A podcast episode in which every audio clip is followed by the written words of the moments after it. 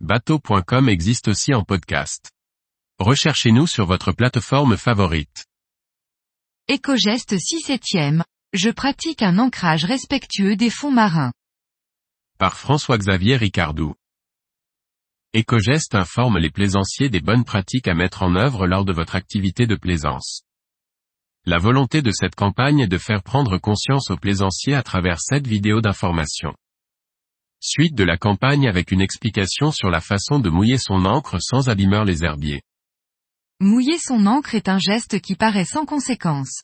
Pourtant, il est aujourd'hui reconnu que les ancrages ont un impact sur les espèces fixées, et les habitats, Posidonie, coralligènes et même les rochers. L'herbier de Posidonie subit des perturbations multiples qui ont engendré sa régression sur une bonne partie du littoral. La Posidonie est protégée depuis 1988 au niveau français ainsi qu'au niveau européen, habitat d'intérêt communautaire prioritaire.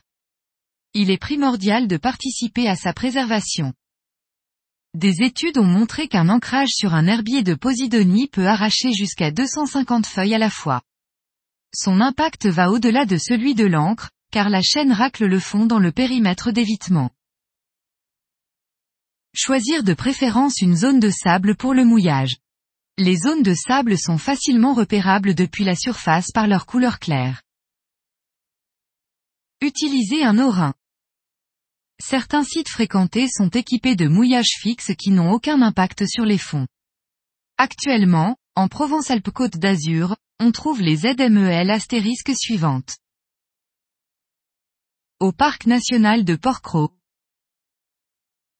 En baie d'Aguet, Saint-Raphaël. À Cavalère-sur-Mer et au Rayol Canadel. À Cannes.